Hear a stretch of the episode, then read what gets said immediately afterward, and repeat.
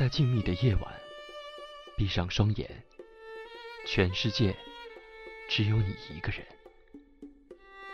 失落、彷徨、无助，唯有唯有声音带你带你回到记忆的起点。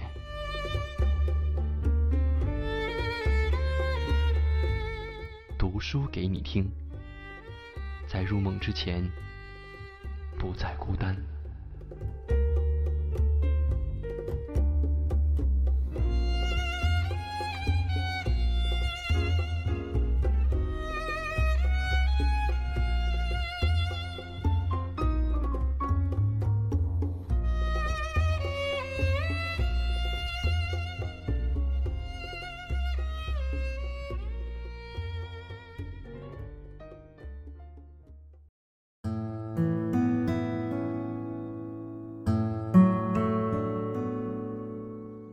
各位好，这里是由奇迹梦工厂出品的读书给你听，锁定荔枝电台 FM 二七零六九幺，在入梦之前，用那些似曾相识的故事伴你晚安。我是一轩，从小我就是一个非常喜欢吃零食的人，在学生时代，曾有一段时间疯狂的。喜欢上了烧烤，当然，很大程度上是受周围伙伴们的影响。时间久了，除了对烧烤的味觉记忆不断加深外，对那个为我们提供这些另类美食的人也开始熟悉起来。今天故事的主角，就是那位让我印象深刻的烧烤大叔。刚刚认识烧烤大叔的时候，其实还不能称他为大叔，因为那时候他也不过是一个二十岁出头的小伙子，黝黑的皮肤，消瘦的脸庞，一个人经营着一辆二手烧烤车。每到放学的时候，他总是手忙脚乱，有时操作不当，烧着木炭的炉子会冒出很多白烟。他常常被熏得一边抹着眼泪，一边刷着辣椒。尽管如此，在他认真加工下的烧烤，在我的记忆中，真算是美味了。烧烤大叔的生意一直很好。有一天，突然发现他的身边多了一个帮手，那是一个年轻的女人，只能用平凡来形容了。我们猜想。那应该是他刚刚新婚不久的妻子。从那以后，他的烧烤摊就变成了两个人。他们之间的交流并不多，但是总能默契的配合。烧烤大叔还是一如既往的忙碌，在油烟和食物后的他，看上去好像也不再那么孤单。上高中后，我便很少。去光顾烧烤摊了。算一算，烧烤大叔是在学校门口坚持了八年后，不知去向的。再次见到他，是三年后的夏天，那是高考后的某一天。当我们路过学校附近的市场时，欣喜地看到了久未谋面的烧烤大叔。他看上去成熟了许多，身边的妻子似乎。有点发福。我们点了以前常吃的烤串儿，与烧烤大叔有一搭没一搭的聊着。在我们准备离开的时候，身边发福的女人抱起了在烧烤车旁玩耍的孩子，向我们挥手告别。原来是他们的孩子。烧烤大叔微笑着向我们摆摆手，他的眼神。虽然疲惫，但笑容是幸福的。我想，这是烧烤摊儿变成了三个人的原因吧。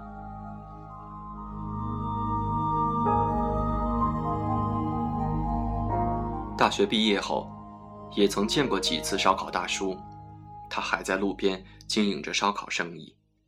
只是烧烤摊儿又成了他一个人。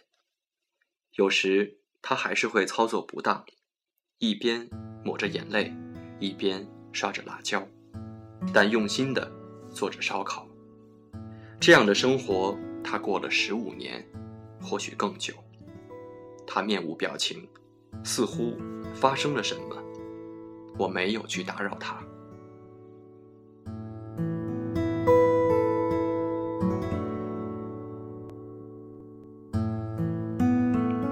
又过了几年，当我和伙伴们聊起曾经最爱的烤串时，我们却再也找不到他们，如同我们的青春消失的无影无踪。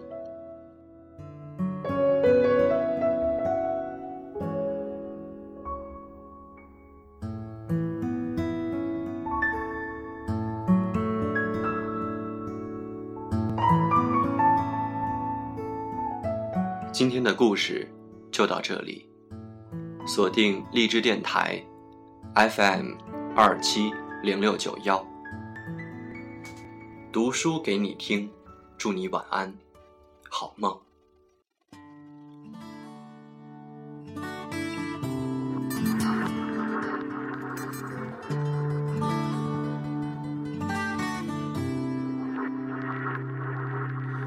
我们。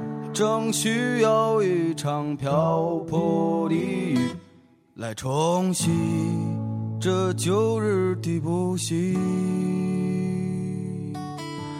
鸟儿都飞到房檐下的新巢，淋湿的身影要归去哪里？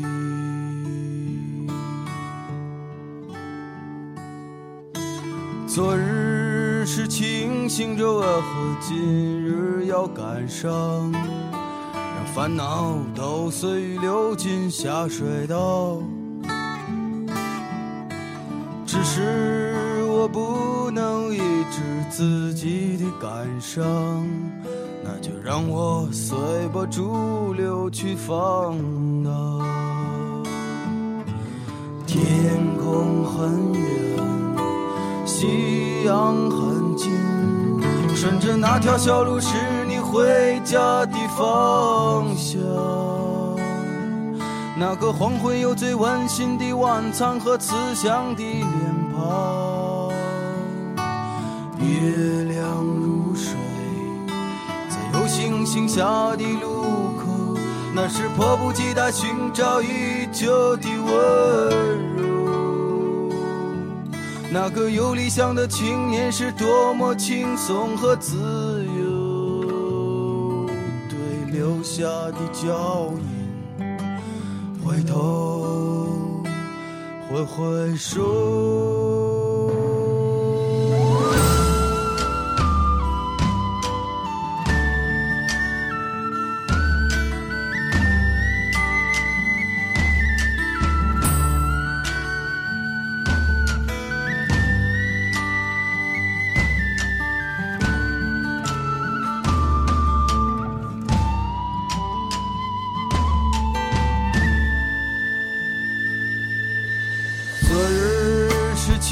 庆幸着，为何今日要感伤？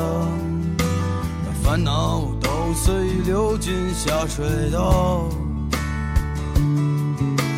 只是我不能抑制自己的感伤，那就让我随波逐流去放荡。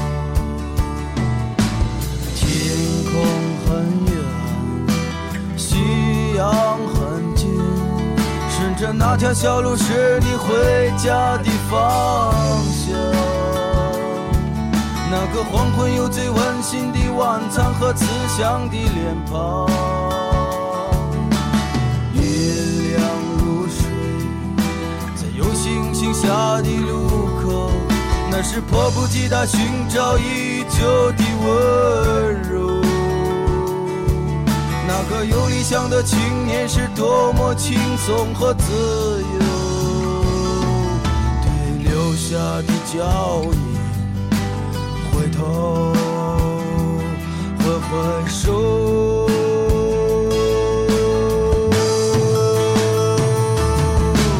月亮如水，在有星星下的路口，那是迫不及待寻找已久的温柔。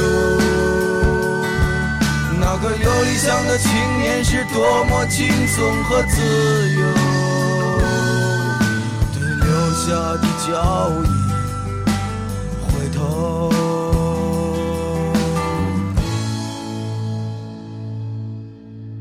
挥挥手。